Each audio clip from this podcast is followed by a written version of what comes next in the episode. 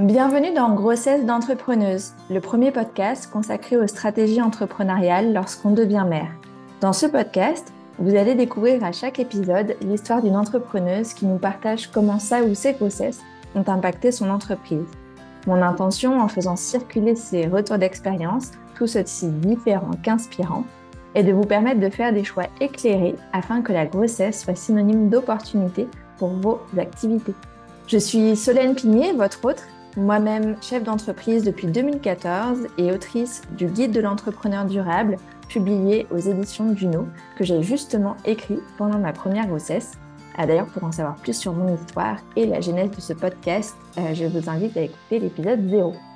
Je suis convaincue que la maternité peut être une force positive dans le développement de son activité, même quand tout ne se passe pas comme prévu, et c'est ce que je vous invite à explorer au fil des épisodes.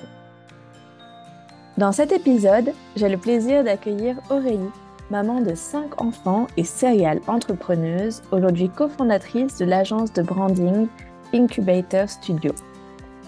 Aurélie a la particularité de vivre à l'étranger et c'est donc en tant qu'expatriée qu'elle est devenue tour à tour maman et chef d'entreprise.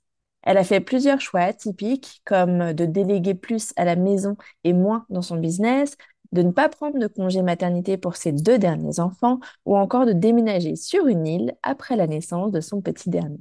Aurélie va vous raconter son histoire, mais aussi les quatre piliers de la liberté qui la guident dans ses choix et lui permettent de s'épanouir sur tous les plans. Bonne écoute Merci beaucoup Aurélie d'avoir accepté euh, mon invitation. Je suis ravie euh, de t'avoir à, mon micro.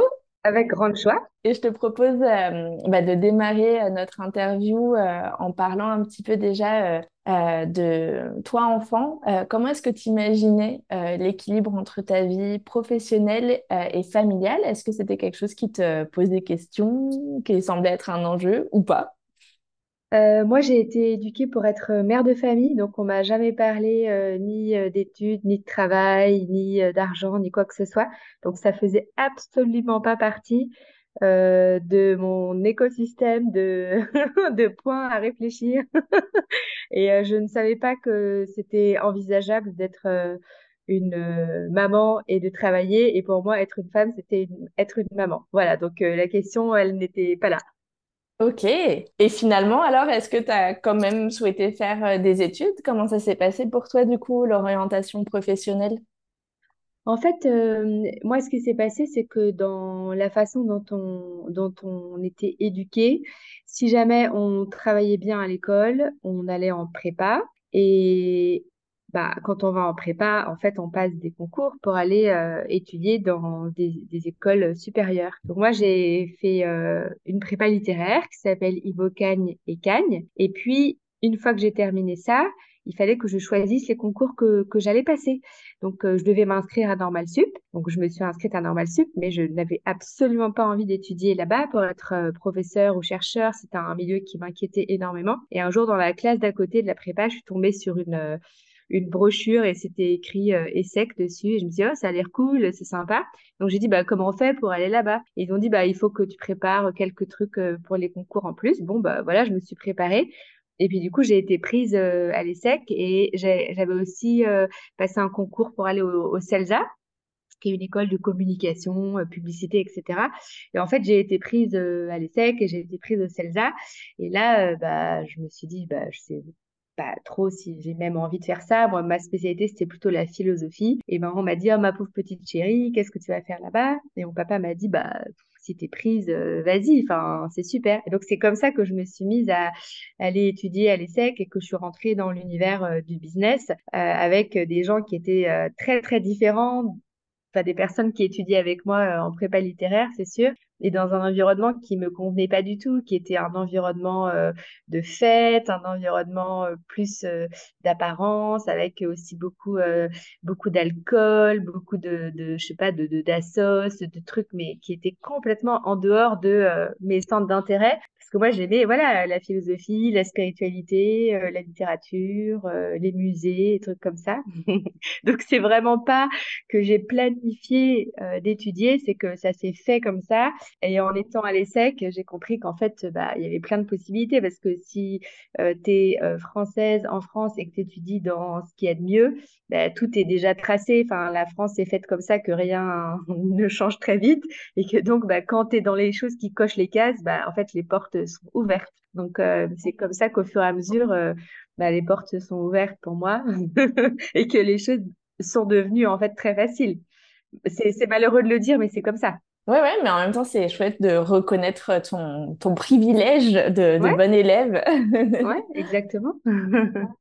Non, mais en fait, moi, moi, je voudrais aussi ajouter quelque chose, c'est que euh, quand j'ai découvert en fait que cette éducation, c'était euh, euh, une éducation vraiment extrêmement chère, etc. Moi, ça m'a prise au trip et j'ai dit, mais en fait, moi, je veux bien étudier ça, mais je veux pas payer. Donc, quelle est la solution pour ne pas payer? Parce que je voulais pas du tout que mes parents payent et je voulais pas du tout avoir de dettes vis-à-vis de ma famille. Je voulais pas que mes frères et sœurs soient désavantagés par rapport à ce qu'il fallait payer pour faire ces études-là. Et donc, j'ai étudié en faisant l'apprentissage qui, moi, me semblait beaucoup plus juste parce que du coup, j'étais salariée et que euh, mes parents n'avaient pas besoin de payer la scolarité. Donc, euh, ça m'allait. Voilà. Ouais, c'est intéressant. Du coup, tu as, démarré euh, dans la vie professionnelle et en tout cas dans le, dans le salariat relativement tôt, finalement, pour quelqu'un qui a fait des études supérieures. Ouais, à 21 ans, ouais. Et du coup, comment s'est passée euh, ton entrée dans la, dans la maternité? Parce que je sais que tu m'avais déjà partagé en préparant cette, euh, cette interview que euh, c'était là aussi relativement tôt. En fait, j'ai rencontré mon mari, j'avais dans les 16 ans. je me suis fiancée quand j'étais à l'ESSEC et puis j'étais enceinte bah, pendant que j'étais apprentie en fait. J'étais salariée en apprentissage. Sur la fin de mon apprentissage et euh, à quelques mois de recevoir mon diplôme. Et donc, euh, comment ça s'est passé? Bah, C'est que j'étais, euh, bah, comme beaucoup de gens, sur un plateau, dans une tour, à avoir, envie de vomir devant mon écran et à me dire qu'il n'y avait pas d'issue de secours à part d'aller aux toilettes pour pleurer. Voilà, c'est comme ça que ça s'est passé. et donc, bah ouais, dans, dans la douleur, j'avais une chef très sympa qui elle-même était maman et qui venait d'avoir deux bébés, donc je pense que bah, ça change quand même tout. Mais euh, j'ai trouvé que ouais que c'était pas que c'était pas très agréable. Et après, euh, je, moi je connaissais personne qui avait d'enfants. C'est vrai qu'on était plutôt dans des années où tout le monde faisait la fête et puis bah moi j'étais déjà en train de commencer ma famille et euh, et, et, et, du coup bah, je m'étais dit, OK, je vais avoir un bébé le 19 euh, juillet et donc bah, je vais commencer à travailler fin août. Donc moi, j'ai passé tous mes entretiens euh, de travail enceinte. Euh, mes derniers entretiens au BCG, j'étais enceinte de 8 mois et demi, je crois. Et ils m'ont fait une petite lettre en disant, bah, c'est super, il y a un vrai fit, on aimerait bien que vous bossiez chez nous, mais enfin, laissez grandir votre bébé parce que vous n'allez pas survivre. Et donc, ils m'ont envoyé une lettre en disant, on vous embauche, mais, plus tard. Et c'était vraiment l'entreprise de mes rêves. BCG ou McKinsey, je pense que j'étais formatée pour ça. Et voilà, bon, finalement, je suis partie bosser dans l'industrie, euh, faire de la vente. Et j'ai commencé à bosser comme mon bébé, donc avait six semaines, parce que moi, je ne savais pas le concept du postpartum, le concept du congé mat, euh, on m'en avait jamais parlé, j'avais aucune idée. Et j'avais pas eu de transmission de ma maman, parce que ma maman ne travaillait pas, en fait. Et justement, parce que tu nous avais parlé du fait que quand tu étais euh, enfant, euh, tu avais imaginé euh, être mère de famille, point, ce qui est déjà beaucoup, hein, mais tu n'avais pas forcément envisagé de, de combiner les, les, les, deux casquettes. Qu'est-ce qui t'a fait choisir de, de bah, une fois diplômée, quand même chercher du travail, toi qui venais tout juste de devenir maman?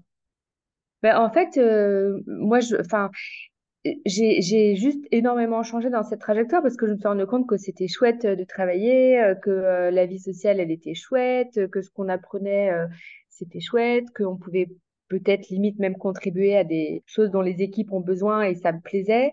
Donc après, je me suis, je j'ai pas remis ça en question et je pense que c'était même pas une réflexion qui avait à voir avec les finances ou quoi que ce soit. C'est juste que ça me plaisait d'aller travailler. Je trouvais ça une chouette expérience en fait. Et ensuite, alors, fast forward, pourquoi est-ce que tu t'es lancé un beau jour dans, dans l'entrepreneuriat? Puis tu peux aussi nous, nous, dire en quoi consiste ton, ton activité.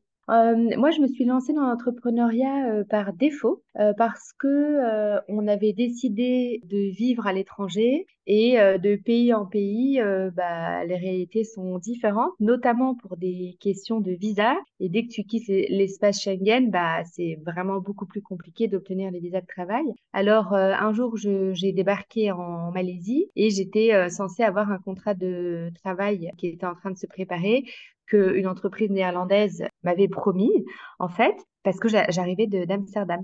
Et puis, en fait, quand on est arrivé à Kuala Lumpur, ils m'ont dit, mais laisse tomber, en fait, avec les quotas, l'obligation à prendre les locaux, etc., on n'y arrivera pas. Et en plus, si on y arrive, ça va être un salaire de, je sais pas, 2000 dollars par mois. Bah, c'est sûr que moi, pour 2000 dollars par mois, je vais pas travailler, surtout quand j'ai euh, trois petits-enfants et qu'il faut acheter une voiture supplémentaire ou avoir un chauffeur supplémentaire, etc., etc. Enfin, pour moi, c'est juste euh, un non-sens. Et donc, bah, je me retrouve euh, sans le travail promis. toute seule à la maison, mon mari à l'étranger toute la semaine, plutôt en Indonésie, à Singapour, avec les trois petites filles. Elles avaient quel euh, âge euh, tes, tes filles euh, à cette époque? Elles avaient trois mois, trois ans et six ans. Ok. Moi, je me dis comment je vais faire pour ne pas tomber dans le yoga, la couture et, et les cafés avec les copines? Parce que c'est en fait c'est tout ce que je déteste à la fois par principe et par goût. Et là, une fille que je rencontre me dit, moi j'ai un projet d'entreprise, je voudrais développer tel, tel, tel concept. Euh, est-ce que ça te dit euh, de faire ça avec moi?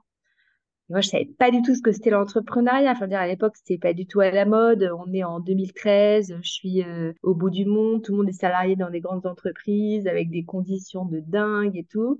Et moi, je me retrouve dans, voilà, dans ma tour en marbre avec quelqu'un qui me dit, ça te dit que, qu'on crée une entreprise. Et le projet qu'elle voulait faire, me semblait pas hyper adapté au marché. Et je dis, bah tiens, euh, tu as vu, sur le marché, euh, il y a un problème, il n'y a pas de chaussures en cuir, ni pour les écoliers, ni pour marcher tous les jours. Tout le monde est en chaussures en plastique euh, et les étrangers rapportent des valises de chaussures en, cuir. Est-ce que ça dit qu'on essaie de créer une, entreprise de chaussures en cuir? Et voilà, et on a créé une entreprise de sandales faites à la main et de chaussures en cuir pour les écoliers. Ok, donc ça c'était ta toute première aventure entrepreneuriale. Ouais, Génial. Exactement. En 2013. Ouais, bah moi, je me suis lancée dans l'entrepreneuriat en 2014. Et effectivement, je me rappelle, euh, à l'époque, l'entrepreneuriat n'avait pas encore trop le, le vent en poupe. Euh, la réaction des gens en France, c'est oh, Mais t'es sûr? Et si ça marche pas euh, Mais tu vas avoir un trou dans ton CV C'est encore très, très salarié. ok, ouais, super intéressant. Donc, on a fait tout ça à l'intuition, bien sûr, parce qu'à l'époque, tu n'avais pas de cours en ligne, tu n'avais pas de mastermind, tu n'avais pas de bootcamp, tu n'avais pas de communauté entrepreneur. Et nous, en parallèle, on avait créé un réseau de euh, French Working Girls et on était très nombreuses, mais tout le monde était salarié. Et les seuls non-salariés qui commençaient à y avoir, c'était des coachs. Et toi qui euh, avais du coup déjà eu euh, plusieurs euh, enfants, est-ce que tu envisageais d'en avoir d'autres et, comment est-ce que tu as appréhendé justement bah, la, maternité une fois que tu étais devenue entrepreneuse? Alors oui, moi j'ai toujours eu envie d'avoir d'autres enfants. après, rien ne s'est passé comme j'avais imaginé. Euh, parce que voilà, la vie arrive et, euh, et les, les, désastres euh, n'arrivent pas que chez les autres. Mais euh, j'ai jamais en fait construit mon projet professionnel ou mon projet entrepreneurial en fonction de si j'allais avoir un autre enfant ou pas. C'est-à-dire que j'ai toujours construit ma vie professionnelle autour de comment je voulais être présente pour mes enfants et ce que ça impliquait dans l'organisation mais pas en fonction de euh, si j'aurai un autre enfant ou pas. Ça, ça fait pas partie de, de ma réflexion. Ok. Et est-ce que tu peux nous raconter après euh, cette, euh, cette entreprise de chaussures en cuir, puisque tu as, tu as déménagé, enfin je ne sais pas d'ailleurs dans ton histoire comment ça s'est passé, mais est-ce que cette entreprise a duré longtemps? Est-ce qu'elle est toujours en vie aujourd'hui? Et puis toi, qu'est-ce que tu as continué à, à faire? En fait, euh, cette entreprise, euh, il fallait faire le design, le développement des collections, euh, le sourcing des fournisseurs, etc., etc.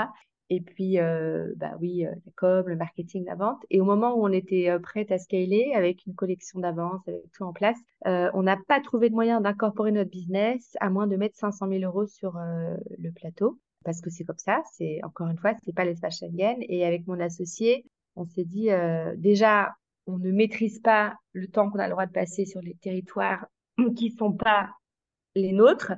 Euh, on dépend de visa et en plus c'est complètement absurde de mettre euh, autant d'argent dans un business. C'était pas du tout notre, projet de vie et mon associé était plutôt en train d'acheter une maison et moi euh, pas du tout ce que je voulais faire de ma vie. Et donc, euh, on a arrêté ça avec le constat triste que de toute façon, quand tu as un business de produits, tu peux pas contourner les règles. C'est pas comme si tu fais justement du coaching ou du consulting où tu peux toujours te débrouiller pour avoir une autre structure dans un autre pays, etc. Quand tu as des produits, c'est pas possible. Donc là-dessus, j'ai déménagé en Indonésie et donc, euh, j'ai cherché à incorporer ce même business. Je n'ai pas lâché. Et je voyais quelques entreprises euh, comme ça qui faisaient des chaussures en cuir et qui cartonnaient bien. Donc, je me disais, allez, on va y arriver. Et en fait, en Indonésie, il fallait que je fasse un plan d'investissement de 1 million de dollars US sur trois ans. Et, euh, et en fait, je me suis juste écroulée. En fait, j'ai pleuré. J'ai été hyper déprimée pendant trois mois. Euh, et, je me suis dit, bah, tu sais quoi, si dans ces pays, tu peux pas être entrepreneur, bah, en fait, je vais re-essayer d'être salarié. Et alors, je me suis mise à aller chercher des boulots et je me suis mise à réaliser que de toute façon, le salaire serait catastrophique, que le mode de vie serait catastrophique, qu'il fallait encore, euh, voilà, prendre un chauffeur, une voiture, euh, partir hyper tôt pour pas être dans les embouteillages, peut-être à 5 heures du matin. Je me suis dit, tout ça, ça rime à rien. Et puis là-dessus, bon, j'ai long story short, mais j'ai trouvé une, euh, un cabinet de chasse de tête à Singapour qui m'a dit on va créer la filiale en Indonésie, on va trouver un bureau près de chez toi et tout. On a fait euh, vraiment toutes les, les, démarches avec les avocats, etc. Et le jour où je devais commencer à, bosser, en fait, euh, avec mon mari, on s'est séparés et donc euh, je, je, me suis rapatriée en Europe. Et là, je suis euh, redevenue entrepreneur dans des environnements euh, faciles où on ouvre son entreprise en 1 minute 30 en allant à la chambre de commerce à Amsterdam, où ça coûte rien du tout, où on peut s'associer avec qui on veut, où on n'a pas besoin de partenaires locaux, où on peut changer de statut d'entreprise au fur et à mesure que son entreprise a des besoins qui évoluent. Et je me suis dit clairement, bah, si je pouvais moi, mon pays de rêve pour habiter, euh, il se trouve pas en Europe, mais j'habiterai dans l'espace Schengen parce que euh, bah parce qu'en plus maintenant que je suis seule avec mes trois enfants, euh, que j'ai pas de famille, que euh, je peux pas me payer les systèmes de garde, etc. De toute façon, euh, je serai entrepreneur. Et, et puis si les enfants ont un seul parent dispo, il faut que le parent il soit là beaucoup, voire tout le temps. Et donc, je peux pas outsourcer l'éducation de mes enfants en étant mère seule 100% du temps. Donc, voilà, je me suis dit, je suis entrepreneur et je suis certainement dans le bon pays pour être entrepreneur. Et là, j'ai créé une agence de branding avec euh, une associée. Et ensuite, j'ai créé euh, une entreprise de luminothérapie par LED avec une autre associée. Et ces deux projets-là se sont arrêtés. Et en 2018, j'ai créé avec mon associé actuel euh, une euh, agence de branding qui s'appelle Incubator Studio, qui est en fait euh, l'agence de branding des entrepreneurs francophones du monde. Euh, et voilà. Et en fait, cette entreprise, du coup, qu'on a depuis juillet 2018, euh, elle peut continuer euh, à grandir pendant encore des années. Et j'ai bien pris ma leçon de tout ce qui s'est passé dans ma vie entrepreneuriale avant, que notamment euh, c'est extrêmement dur et exigeant d'avoir des business avec des produits, des collections, des stocks, etc., etc. Et que c'est peut-être finalement pas du tout adapté à la vie que j'ai, notamment parce que maintenant j'ai cinq enfants, je suis à l'étranger et je suis toujours mère seule des trois premiers enfants. Et que donc, en fait, quand tu as un business de produits, tu as des challenges de dingue en permanence. Et puis, euh, financièrement, c'est aussi beaucoup plus lourd, en fait. Beaucoup, beaucoup plus lourd. Et donc, euh, je me suis dit, maintenant, dans cette période de ma vie euh, et la période qui s'ouvre, je peux pas faire ça parce que ça correspond pas à ma situation familiale. Et, et moi, ce que j'essaie de faire, c'est de toujours construire, en fait, ma vie professionnelle autour des besoins de ma famille. Parce que pour moi, c'est ça, en fait, euh, l'avantage d'être entrepreneur. Bien sûr. Non, mais je trouve que ouais, c'est, vraiment hyper euh, intéressant et inspirant euh, ton partage et je suis sûre que de nombreuses auditrices se reconnaîtront voilà, de, dedans. moi-même, voilà, j'ai pivoté dans mon aventure entrepreneuriale après neuf ans d'un business et d'un modèle économique qui, du coup, bah, a fini par pu me convenir ou plus être écologique pour moi par rapport à la phase de vie euh, et l'étape familiale dans laquelle euh, j'étais. Donc, euh, ouais, mm. je trouve ça chouette de pouvoir justement dire que bah, c'est OK en fait de pivoter, de changer, de fermer, de rouvrir autre chose et que c'est pas un, voilà, que c'est pas un, échec. Au contraire, c'est pouvoir avoir cette liberté où en tout cas tirer parti de la liberté qu'on a en tant qu'entrepreneur pour avoir des, activités professionnelles qui, voilà, qui nous correspondent et qui sont en phase avec là où on en est et nos besoins. C'est vrai. Et en fait, moi, je, construis consciemment euh, cette liberté entrepreneuriale en explorant euh, toujours euh, l'équilibre entre quatre piliers qui, pour moi, sont la liberté de penser, la liberté géographique, la liberté organisationnelle et la liberté financière. Et donc, je veux bien être à l'équilibre entre ces quatre piliers de ma liberté entrepreneuriale parce qu'en fait, pour moi, si mon projet entrepreneurial ne me donnait pas, euh, par exemple, la liberté financière, il devrait s'arrêter parce que je me dirais, il n'est pas sain. Mais s'il me donnait pas de liberté géographique, il serait pas vertueux pour moi non plus. Donc, c'est pas euh, une, une, une, théorie, hein, c'est pas quelque chose euh, qui marche pour tout le monde et qui est validé scientifiquement. C'est mon expérience de ce que c'est que la liberté entrepreneuriale et ce qu'elle doit être pour moi pour être vertueuse.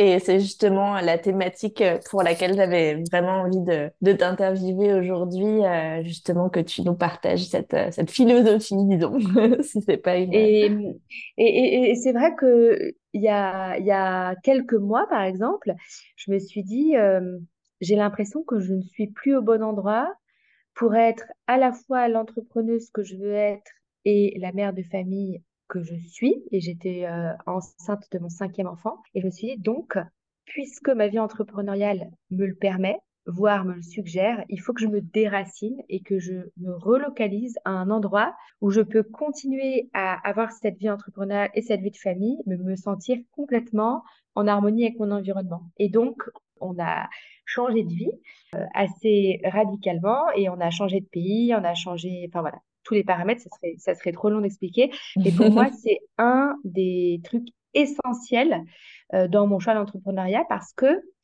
moi, je suis pas du tout allergique au salariat. Je ne suis pas entrepreneur par rejet du salariat. Je suis juste entrepreneur parce que dans cette période de ma vie, c'est ce qui est bon pour moi et ce que je pense être bon pour mes enfants. Donc, ça ne veut pas dire qu'un jour, je ne serai pas salarié. Et ça ne veut pas dire que si j'arrête l'entrepreneuriat, c'est que je réussis pas comme entrepreneur et que je pourrais euh, réussir mieux comme salarié. Non, pour moi, c'est des phases de vie, en fait.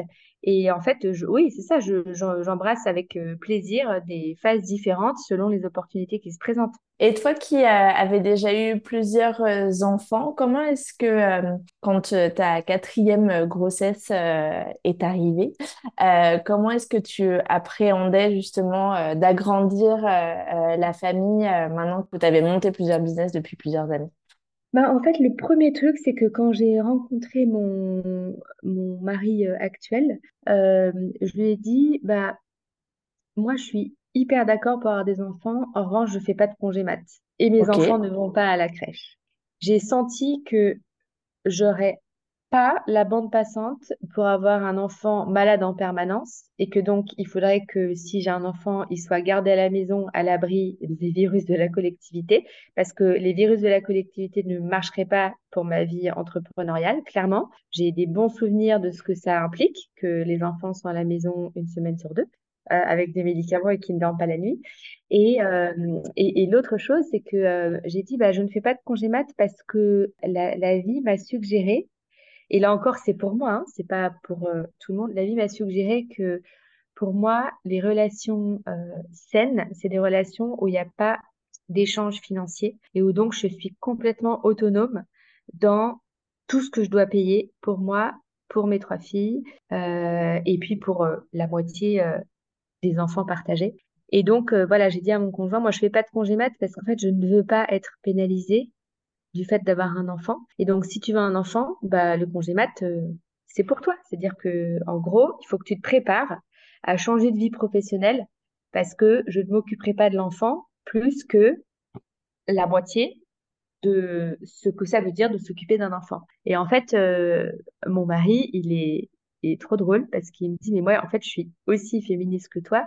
Et même quand je me galérais, quand j'étais enceinte et tout, il me disait, mais moi, j'aimerais tellement pouvoir t'aider, mais je, je peux, je peux rien faire, mais comment je peux t'aider, etc. Et en fait, le contrat a été vraiment respecté. C'est-à-dire que moi, j'ai travaillé tout le temps, j'ai pas arrêté. Juste un matin, comme je devais accoucher, bah, j'ai pas travaillé. Mais sinon, j'ai tout le temps travaillé. Comme ça, j'ai pas eu besoin d'organiser un arrêt. J'ai pas eu besoin de me retrouver dans une zone d'insécurité. Je me disais, je peux plus gagner de sous. Parce qu'en fait, c'est pas avec les 300 euros par semaine euh, d'indemnité de congé mat de l'État néerlandais que j'aurais survécu à quoi que ce soit. Enfin, je veux dire, on paye des cotisations de ma boule. Et en fait, le congé mat, il est limité à l'équivalent du SMIC local, donc 300 euros par semaine brute. Et moi, je trouve ça hyper choquant. Mais bon, j'ai pas euh, je, enfin, je suis pas la bonne personne pour mener la guerre. Et donc, au lieu de faire une guerre, bah, je me suis juste organisée pour continuer à réussir l'argent que j'avais besoin de gagner et à m'assurer que j'avais le temps dont j'avais besoin à la fois pour travailler et pour m'occuper du bébé et pour m'occuper de moi. Et euh, donc, bah, en fait, ça s'est très bien passé parce que bah, mon mari, il a fait euh, ce qu'on avait convenu et il a quitté son cabinet d'avocat et il est devenu travailleur indépendant et il s'est mis à travailler à la maison. Et tous les deux, en fait, bah, on s'est partagé la garde du bébé. Et quand il m'a rencontré, il se moquait des, euh, des euh, dates. Euh, il avait vu une émission euh, depuis la France sur euh, les pères dans les pays du Nord qui vont au café avec leurs enfants. Je dis, mais les latte dates, mais ils ont tout compris. C'est la meilleure vie du monde pour la famille, pour le couple, pour les enfants. Parce qu'en fait, les pères, ils sont là pour s'occuper des enfants autant que les mères.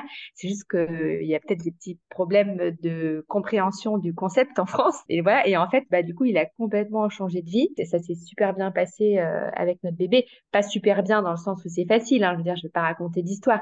C'est dur comme n'importe quelle maternité, comme n'importe quelle parentalité.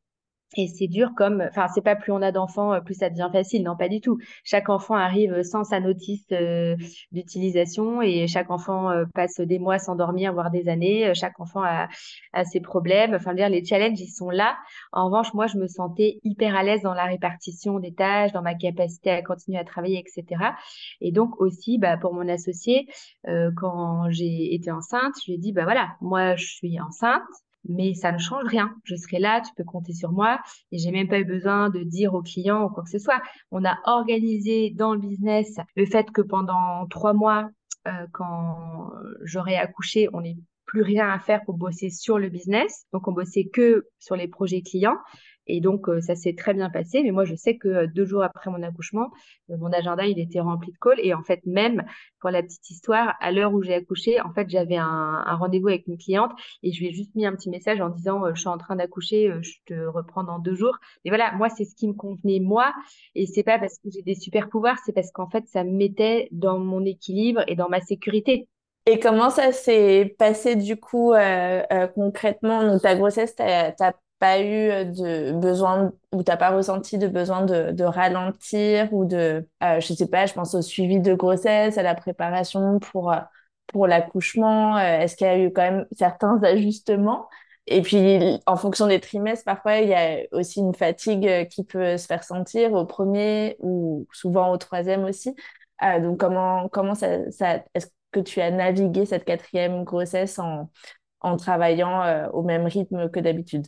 Alors, à cette époque de ma vie entrepreneuriale, où j'avais donc euh, mes trois petites filles à la maison toute seule, et donc je, je venais de rencontrer mon, celui qui est devenu mon mari maintenant. Et il habitait encore à Paris. Donc moi, j'étais avec mes trois petites filles à Amsterdam et, euh, et j'étais enceinte. Et à cette époque, euh, mes filles se couchaient pas trop tard. Et donc, je travaillais la journée jusqu'à à peu près euh, 3 heures. Et après, je travaillais la nuit de 19h30 euh, jusqu'à 1h du matin. Donc moi, j'ai fait toute ma grossesse comme ça. Si bien que bah, à partir de six mois, j'ai commencé à avoir des problèmes de circulation, des douleurs dans les jambes de ma boule. Euh, j'ai grossi énormément et euh, mais en fait j'avais besoin de gagner ma vie et je voulais pas lâcher mon business, il était construit. C'était pas ça le souci. Euh, et c'était pas non plus les gens à manager parce que c'était mon associé qui manageait euh, les gens qui bossaient avec nous et pour nous, etc.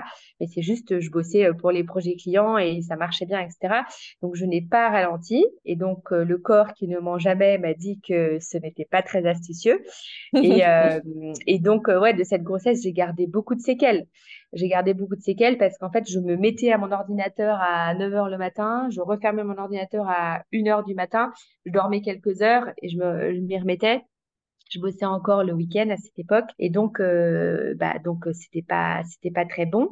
Mais moi, dans ma tête, ça me mettait en sécurité. Et comme euh, tout le monde, bah, je me suis sentie mal, j'ai été fatiguée, j'ai eu mal au cœur, j'en ai chié. Et je crois que j'aime pas spécialement être enceinte. Mais est-ce que j'ai écouté mon corps? Non. Est-ce que j'ai fait que ce qu'il y avait dans ma tête? Oui. Voilà. Ok, merci euh, d'avoir la transparence de, de, partager ça parce que c'est vrai que parfois on se dit mais comment elles font? Euh, c'est ça semble presque impossible et en fait euh, bah, c'est possible mais effectivement il y a un sacrifice, il y a un arbitrage en fait, une priorité à donner. Pour moi c'est possible si tu n'écoutes pas ton corps en fait et tu sais pas à quel moment ça va casser.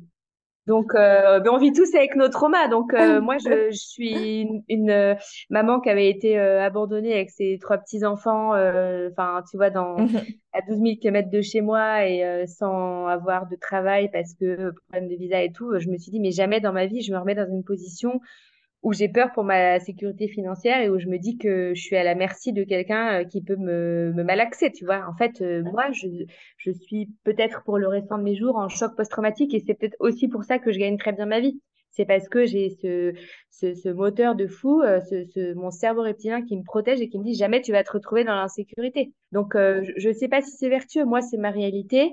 Et c'est vrai que bah, je, à la fois, je suis forte dans ce que je fais et j'ai craqué le code pour gagner des sous, mais aussi euh, c'est parce que je lâche pas. En fait, euh, je gagne des sous parce que euh, je me sens absolument responsable de ma sécurité financière mmh et de celle de mes enfants. Et maintenant, j'ai cinq enfants, donc autant dire que voilà, il faut beaucoup de sous. Euh, juste une petite parenthèse pour nos auditrices. Il y a un autre euh, épisode avec une maman qui a décidé de ne pas prendre de congé maternité, donc c'était pour sa deuxième grossesse, et qui elle aussi, euh, du coup, a beaucoup compté sur bah, son mari qui, lui, a pris son congé maternité plein en France, donc d'un mois, et sur une, une nounou euh, donc c'est l'épisode avec Alexandra euh, pour celles qui euh, voilà qui veulent l'écouter et qui a un vécu et des raisons de pas prendre de congé maternité très différentes des tiennes. Et mais je trouve ça intéressant justement et c'est la vocation aussi de ce de ce podcast, c'est d'avoir plein de sons de cloche différents et de dire il n'y a pas de bonne ou mauvaise façon de faire. Euh, chacun a, voilà, sa vie, chacun a ses besoins et c'est à chacun de composer avec sa réalité et de faire euh, des choix euh, justement pas par défaut ou pas parce que bah, dans la société il paraît qu'il faut faire comme ça alors je, je suis le voilà le, le, nombre de mois que me donne l'État euh, pour lesquels je suis euh, dédommagée ou pas. Et, que chacun puisse voilà faire les choix qui, qui, qui sont alignés avec leur, leur réalité. Et donc merci de, de partager ton histoire qui est sûrement très différente de, de pas mal d'autres justement parce que ça permet d'ouvrir le champ des possibles aussi pour celles qui auraient envie de faire ce choix-là, mais qui pourraient peut-être culpabiliser ou je sais pas d'ailleurs toi, est-ce que tu as eu des réflexions des personnes qui te disent ah bon, tu prends pas de congé maternité mais ou qui l'ont mal pris ou mal réagi entre guillemets? Ouais ouais, j'ai plein de réflexions tout le temps mais vraiment euh, ça me fait pas grand-chose. Moi, j'ai surtout des réflexions sur genre euh, au point où tu en es avec le nombre d'enfants, tu dois même plus savoir comment ils s'appellent et où est-ce qu'ils sont quoi. Mais bon, en fait, ça, ça me fait, ça me fait pas grand-chose. Euh, et puis, je pense que voilà, les gens qui font ces réflexions, ils parlent plus d'eux-mêmes. Et je pense qu'ils auraient euh, aussi euh, toutes des, une batterie de réflexions pour des femmes qui n'ont pas d'enfants et qui décident de pas en avoir. Donc voilà, moi, ça me fait rien. Et puis, en plus, j'ai pas beaucoup le temps de sortir de chez moi euh, parce que bah, ma charge domestique elle est forte et ma charge professionnelle est forte donc j'ai pas beaucoup de temps pour traîner euh, et rencontrer des gens qui me qui me font des, des réflexions comme ça. Euh, après moi il y a un truc que je veux rajouter par rapport à ce que tu viens de dire c'est que je trouve ça canon de pouvoir accepter que selon les saisons de notre vie on a aussi des envies différentes dans la maternité. Parce que par exemple moi pour ma première fille j'ai fait six semaines euh, post grossesse sans travailler. Et puis pour ma deuxième fille j'ai passé deux ans parce que c'est ça qui me semblait vertueux pour ma famille, pour euh, la carrière de mon mari, pour euh, euh, l'équilibre de mes enfants, pour notre relocation à l'international, etc. Et, j'étais très contente de faire ce choix aussi. Et puis après, pour ma troisième, je suis devenue entrepreneur quand elle avait trois mois. Et puis pour mon quatrième et mon cinquième, eh ben, j'ai pris zéro jour de congé maternité et je suis très heureuse aussi parce que les choses correspondaient à euh, chacune des saisons de ma vie où j'avais des besoins différents finalement.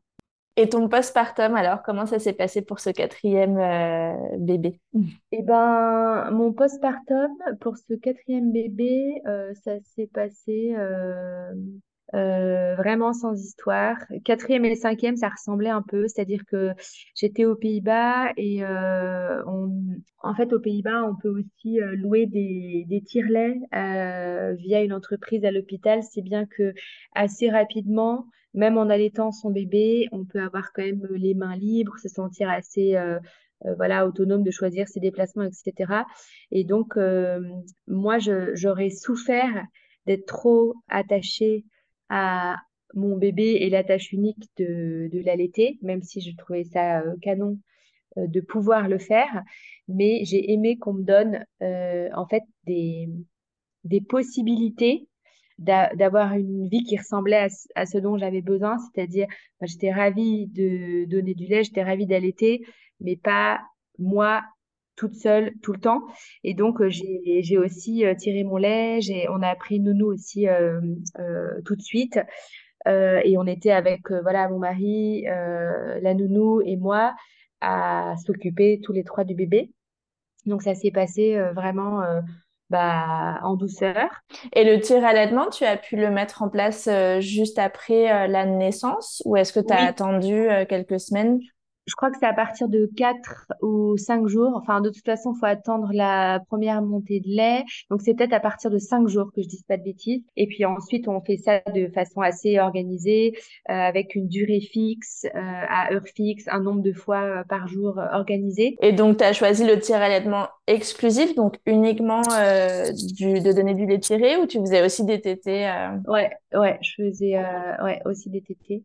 Non, je pose la question parce que euh, parfois, enfin en tout cas moi c'est ce qui m'avait été conseillé, c'était euh, d'attendre euh, la quatrième ou cinquième semaine avant de tirer le lait et de donner le biberon en fait pour bien installer l'allaitement au sein d'abord avant d'introduire le, le, biberon. Mais c'est chouette de savoir qu'effectivement ça peut être fait beaucoup plus rapidement euh, si nécessaire.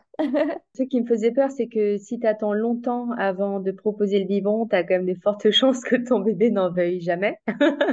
Et donc, bah, je suis en plein euh, dedans, donc euh, oui, oui, je, je, je confirme. donc moi, je sais que c'est pas forcément euh, voilà idéal euh, de mélanger euh, assez tôt, mais au moins tu es sûr que du coup le biberon est aussi bien reçu que le sein parce qu'il n'y a pas d'habitude qui s'est installée et, et, voilà. Donc moi ça m'allait ça m'allait bien comme ça. Et puis évidemment s'il y a des jours où tu n'as pas envie d'utiliser ton tire-lait et où tu es fatigué et euh, où tu as la flemme, bah, c'est aussi OK. En fait, tu peux mettre juste ton bébé au sein quand, euh, voilà, quand c'est l'heure et puis, euh, enfin, quand il a faim. Et puis voilà. Donc, mmh. c'est pas une routine qui s'impose à toi. C'est juste si tu utilises la machine, il faut pas que ça soit fait de façon déréglée, de telle sorte que du coup, quand ton bébé doit aller au sein, il a plus de lait, etc. Voilà, c'est juste ça. Donc, il faut pas trop euh, l'utiliser euh, de façon euh, anarchique. Mais si tu passes toute une journée sans l'utiliser, c'est pas c'est pas un problème. Merci pour ton retour d'expérience là-dessus. Et du coup, donc tu nous disais que tu as eu aussi une, une cinquième grossesse. où en était ton activité? Est-ce qu'il y avait une différence d'ailleurs de mmh. comment de, de, niveau de développement entre ta quatrième et ta, et ta cinquième grossesse? Alors, il n'y avait pas de différence de euh, chiffre d'affaires, il n'y avait pas de différence de structuration d'entreprise. On était vraiment à plateau. Et moi, ça faisait euh, quand même, euh, à mon avis, plus de deux ans que j'avais les mêmes revenus et assez lissés et qu'on n'arrivait pas à craquer le code en fait pour euh, changer de business model et passer à l'étape d'après. Et euh, donc c'était vraiment euh, en période de, croisière.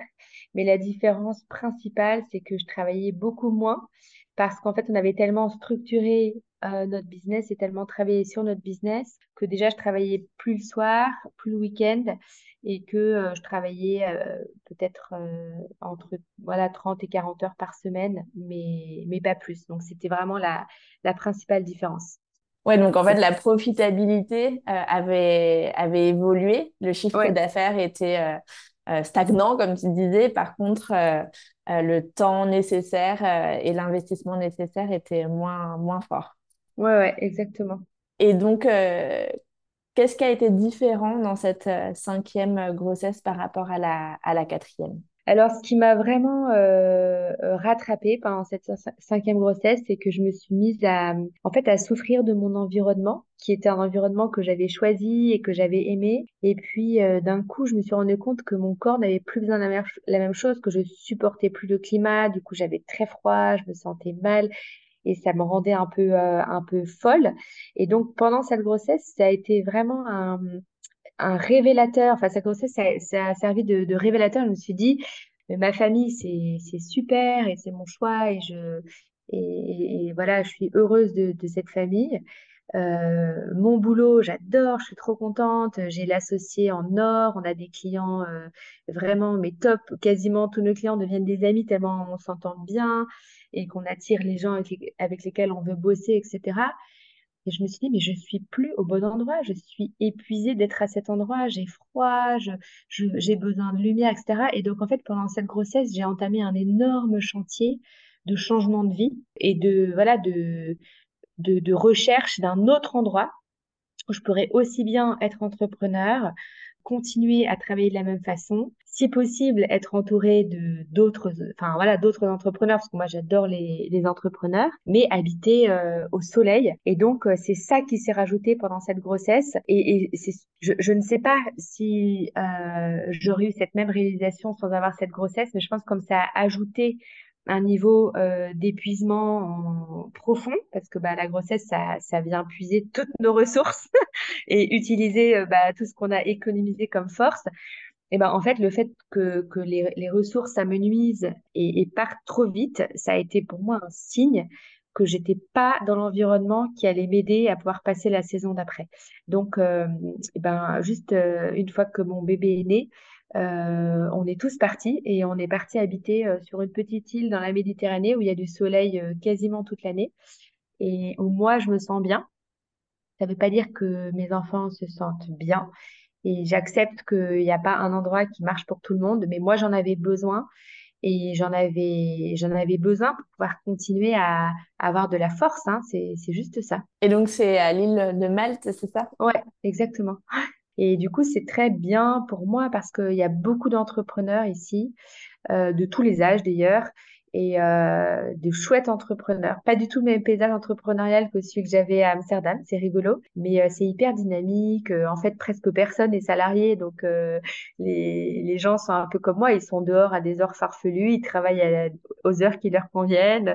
Les gens sont pas stressés, ils ont le smile parce qu'ils font leur vie en leurs propres termes et ils ont des business super originaux, euh, plein de plein de trucs différents. Il y a aussi pas mal de multi-entrepreneurs. Et voilà, donc moi pour moi le, le vibe il est bon comme ça et je je, pense que je reviendrai aux Pays-Bas euh, à une autre saison, mais pour l'instant, euh, c'était plus la bonne saison pour moi. C'est chouette de, de voir comme euh, voilà tu, tu surfes sur, sur la vie avec, avec cette, ouais, cette valeur liberté très, très forte. Et pour revenir rapidement sur cette cinquième et dernière pour le moment grossesse. dernière pour toujours. ok, j'étais pas sûre. On sait jamais. Ouais. Bah, maintenant, j'ai, euh, maintenant, j'ai 40 ans, donc, euh, et puis je pense que la maison est pleine. euh, tu nous disais que pour la, la quatrième, tu avais maintenu un rythme euh, très soutenu et, et clairement, tu avais voilà, fait l'arbitrage et, et, pas écouté ton corps. Est-ce que ça a été le cas à nouveau pour, pour la cinquième ou est-ce que tu as ajusté les choses? Pour la cinquième, je travaillais vraiment beaucoup moins.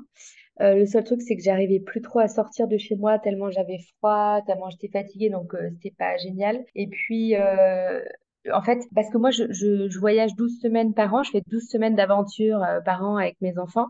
Et à part ces semaines d'aventure et tous ces grands voyages, je faisais plus beaucoup euh, d'aventures pendant la semaine ou le week-end à Amsterdam parce que je m'embêtais un peu, donc ça devenait moins fun que d'habitude. Euh, mais voilà, donc je travaillais euh, moins, clairement.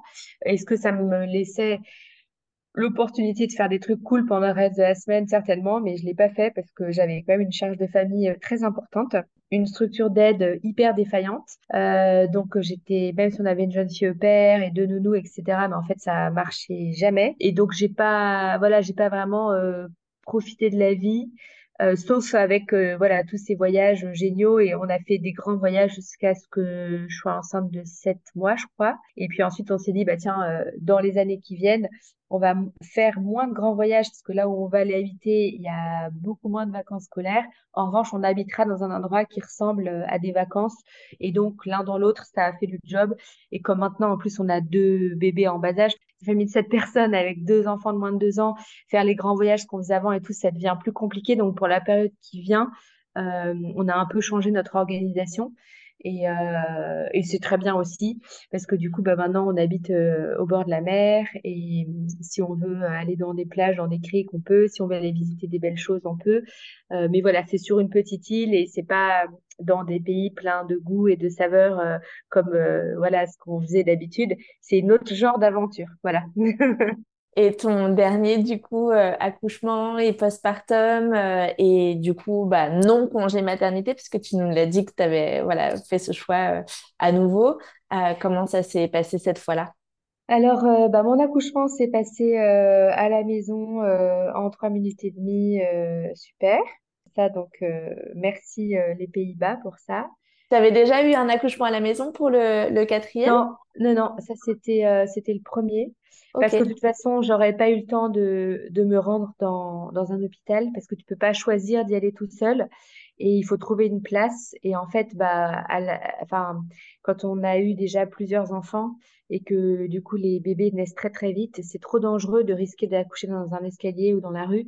Donc on avait dit que ce serait voilà le bon mhm. terrain pour accoucher à la Puis maison. c'est un, un, des pays justement euh, qui est hyper pionnier et où il y a un taux d'accouchement à la maison euh, hyper fort. Euh. Ouais ouais, donc c'est très bien organisé. Mhm. Le seul truc c'est que moi j'ai été infectée par le streptocoque A quand j'ai accouché, donc bah c'est ça qui tuait toutes les parturientes avant, mais jusqu'à ce que les antibiotiques existent. Moi, j'ai failli crever euh, deux jours après mon, accouchement. Et donc, ça a été une expérience de la mort imminente euh, assez intéressante. Mais bon, sinon, euh, à part ça, le postpartum, ça s'est ça s'est bien passé. Et, et voilà, et l'allaitement. Et on avait, comme on avait une jeune fille au père à la maison, et ben en fait, elle, elle s'est mise très vite à connaître le bébé et à pouvoir nous aider aussi avec le bébé. Donc mhm. c'était chouette. Donc en fait moi je travaillais et elle était juste à côté dans la pièce d'à côté ou dans, enfin voilà. Et donc, je pouvais lui apprendre au fur et à mesure comment s'occuper d'une toute petite, minuscule petite chose comme ça. Et euh, voilà, comment euh, le porter, comment faire attention que bah, si tu le portes, euh, il puisse bien respirer, comment tu peux le nourrir, comment, enfin, c'est tellement fragile, les bébés tellement, tellement fragiles que voilà, moi, je leur ai pas laissé aller plus loin. Mais donc, on s'est, on s'est organisé comme ça au milieu de d'un multi-énorme projet de euh, changement de vie à l'international qui était euh, très complexe. Mais, euh, mais voilà, ça s'est, ça s'est bien passé.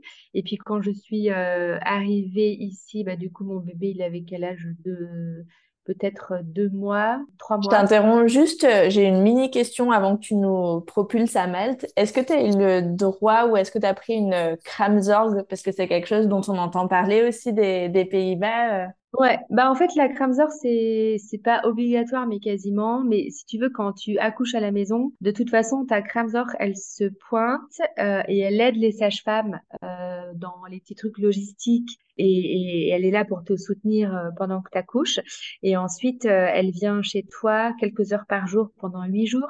Donc notamment pour mettre en place euh, l'allaitement et notamment pour faire tous les checks de bah, de santé.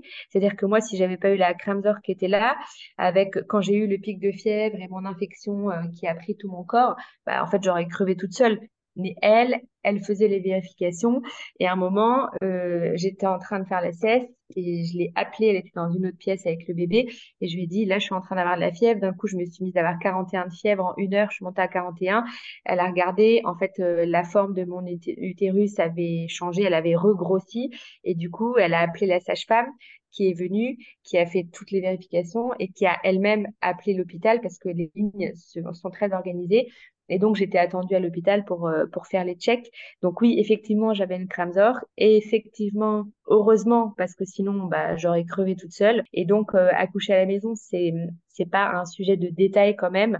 C'est pas euh, pour le confort, pour l'expérience, etc. Enfin, faut être quand même très sérieux sur le côté médical de après. Parce que, Ouais, en fait, faut pas oublier qu'une fois que tu as accouché, dans les trois, quatre jours qui suivent, il peut se passer quand même beaucoup de choses euh, de type hémorragique ou de type infectieux et que ça n'arrive pas qu'aux autres. Donc oui, la crème c'est c'est super et, j'allais dire c'est indispensable si euh, on accouche à la maison. Super. Ouais, non, mais c'est top. Enfin, super. Excuse-moi, c'était pas forcément le, le mot le plus adapté à ce que tu viens de nous de, de partager. Mais euh, en tout cas, en tout cas, c'est rassurant et c'est chouette que ça existe. Voilà. Bah dis donc, ouais, ça a dû être un, enfin, c'est un, postpartum particulier euh, du coup.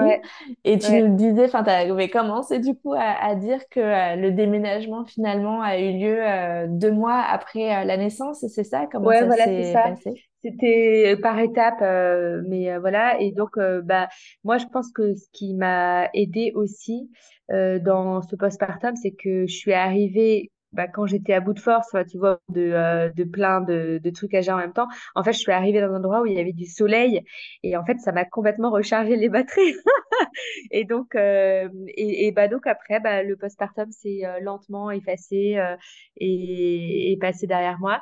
Et puis ici, j'ai trouvé aussi un coach sportif qui est venu, voilà, qui s'est occupé de moi, que de moi, et je lui ai dit, bah voilà, bah moi j'ai eu cinq enfants, je viens d'avoir deux grossesses hyper rapprochées, j'ai je sais même plus où sont mes muscles, je sais pas, je savais déjà pas comment ils s'appelaient, mais là je sais pas où ils sont, et j'ai besoin d'aide précise parce que euh, bah, je crois que aussi bah, dans la posture, même quand on est assis, et puis quand on a beaucoup euh, de choses à penser, euh, on se déconnecte un peu de son corps quand même, et c'est pas hyper vertueux pour sur le long terme réussir à, à continuer à bien travailler, bien fonctionner. Donc il s'est super bien occupé de moi, c'était génial. Et, et ça, ça a été très important, je pense, dans ma dans ma reconstruction et le fait de, de m'autoriser aussi à, à, mettre en place une structure d'aide euh, qui me permet de continuer à travailler comme j'ai envie de travailler, me reposer comme j'ai envie de me reposer et ne pas être en charge de la réalisation de toutes les tâches qui en fait peuvent être euh, réparties entre plusieurs personnes. Moi, j'appelle ça la délégation domestique parce que dans notre business, on a décidé de ne plus du tout déléguer quoi que ce soit comme tâche, de ne plus coordonner quoi que ce soit avec qui que ce soit. On est juste deux associés. Et, euh, et moi, ce que je pratique, c'est plus la délégation, la délégation domestique que la délégation euh, professionnelle. Et c'est ça qui me convient. Et donc, euh, j'ai une maison très organisée avec différentes personnes qui font différentes tâches. L'idée étant que je suis le chef d'orchestre, mais pas l'exécutante. Donc, c'est comme ça aussi que j'ai réussi à me sortir de, enfin voilà, de ce, de cette période difficile, lourde, et de ce postpartum euh, qui, euh, en fait, qui aurait pu plus euh, m'abîmer que ça, et que j'en suis sortie quasiment bien reposée. Évidemment, avec la petite nostalgie de me dire que mon bébé n'était plus vraiment un tout petit bébé, et que ça, j'arriverai jamais complètement à, à être neutre sur ce sujet-là parce que j'ai un, une admiration incroyable pour euh, les merveilles de la nature. C'est-à-dire que moi, je suis complètement en, ouais, je suis complètement en admiration devant les tout petits individus, devant leur, euh, leur croissance qui est autoprogrammée, à laquelle tu n'as quasiment rien besoin d'apporter pour que les choses se fassent. Je trouve ça fascinant. Et donc, euh, bah pour moi, sortir du postpartum, c'est aussi faire le deuil de cette toute petite créature qui t'est confiée, que tu admires euh, en train de grandir, quoi.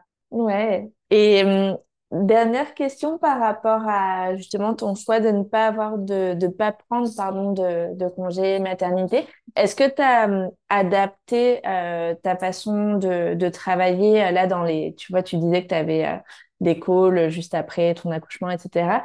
Est-ce que par exemple, je sais pas, tu, tu travaillais en étant plus allongé que quand on, travaille normalement? Enfin, est-ce que tu as adapté ta posture euh, Pas forcément même juste les horaires, mais euh, voilà, dans, ta façon de, t'organiser, est-ce qu'il y a eu des, euh, ajustements?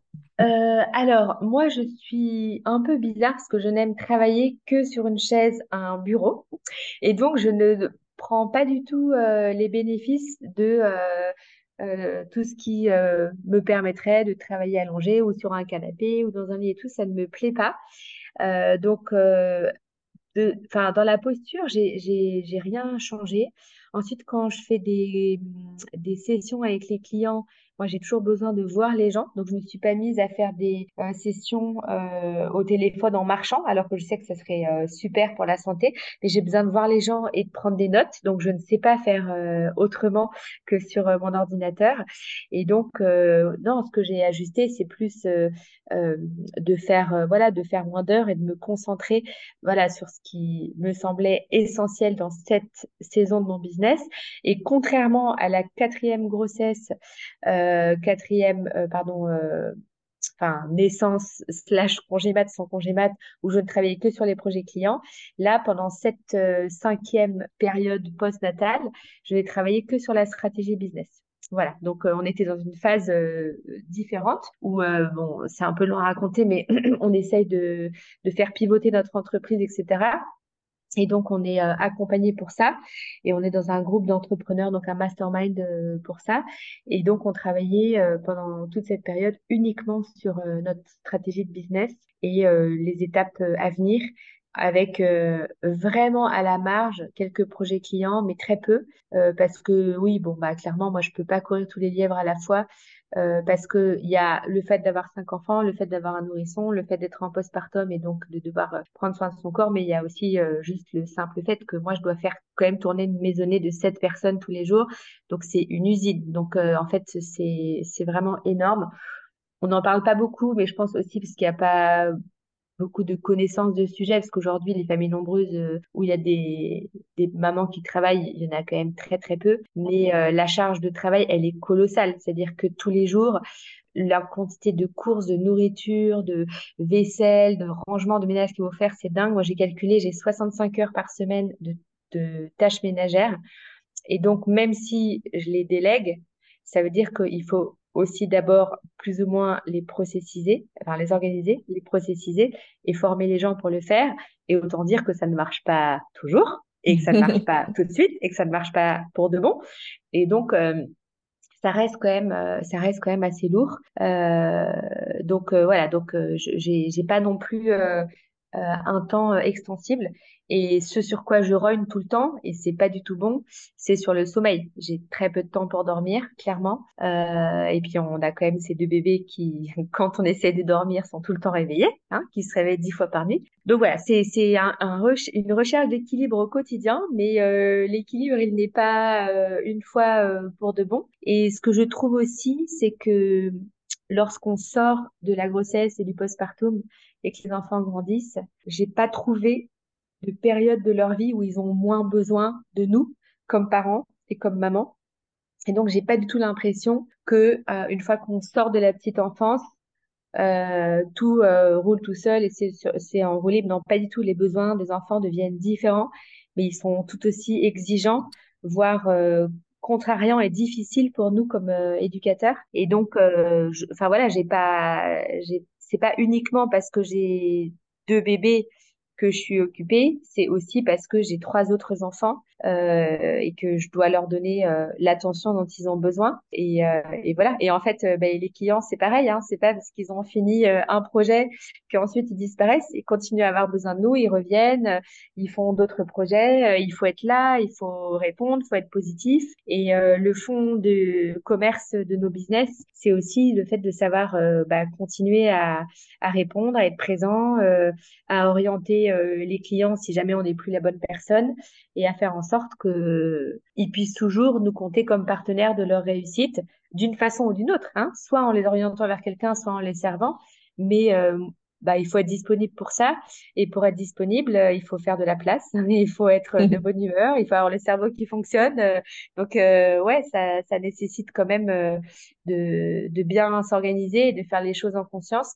Alors, effectivement, bah, je travaille moins qu'avant, clairement. J'ai moins de temps pour, pour mon business. Peut-être que maintenant, je travaille 20, 25 heures par semaine, mais sur ces 20, 25 heures, il faut que je sois là, vraiment là, avec le cerveau qui divague pas dans tous les sens. Ah, j'aime beaucoup le parallèle que tu fais justement entre l'éducation des enfants et puis la, disponibilité et l'attention euh, qu'on donne euh, aux, clients avec qui on, travaille. Euh, ouais, c'est super inspirant. Est-ce que tu as, en guise de mot de la fin, un conseil peut-être à donner à nos auditrices qui sont donc des, chefs d'entreprise, des, indépendantes, des entrepreneuses qui envisagent, voire qui sont enceintes et qui du coup s'interrogent sur le fait de, naviguer les deux. Qu'est-ce que tu leur dirais? Bah moi, je dirais écoutez ce qu'il y a dans vos tripes parce que je suis maintenant convaincue que la réussite de toutes nos petites entreprises, en fait, elle se trouve dans nos tripes. C'est-à-dire que plus on arrive à écouter, ressentir et trier qu'on a en essence hein, au cœur du cœur de, de, notre système, et plus on arrive à se débrouiller correctement ou bien dans nos business en étant aligné. Donc moi, mon, mon conseil, c'est vraiment ça, retourner à vos tripes pour éviter la contorsion. Je ne vois absolument pas les bénéfices que la contorsion peut apporter dans une petite entreprise.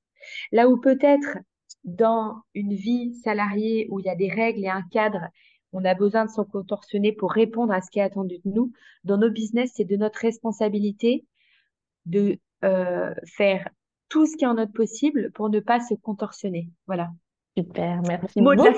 ouais, c'est parfait. merci beaucoup Aurélie pour tout ce que tu nous as partagé. Avec grand plaisir. Un grand merci à Aurélie pour son partage qui montre l'importance de s'écouter et de faire des ajustements au fur et à mesure des étapes de sa vie. Si comme Aurélie, vous n'êtes pas satisfaite des indemnités de congé maternité auxquelles vous avez ou pas euh, droit, mais que vous avez envie, contrairement à elle, de prendre plusieurs mois de congé maternité sans que ça représente un trou dans votre trésorerie, j'ai créé pour vous un guide gratuit qui détaille six stratégies alternatives pour financer son congé maternité sur mesure. Le lien pour le télécharger se trouve dans la description de l'épisode. Aurélie évoque le fait d'être maman solo de ses trois aînés, et c'est justement sur cette thématique que nous allons nous pencher avec ma prochaine invitée, Juliette, qui est devenue chef d'entreprise et maman solo à la naissance de sa deuxième fille. Alors n'hésitez pas à vous abonner à ce podcast pour ne pas louper les prochains épisodes. Grossesse d'entrepreneuse est produit par Creators for Good à l'initiative de Solène Pigné. Montage Amélie Dodriver. Charte graphique Christelle Bourgeois. Graphiste, Dorothée Cadio. Musique, Attila Jan, Absa Karia. À mercredi prochain!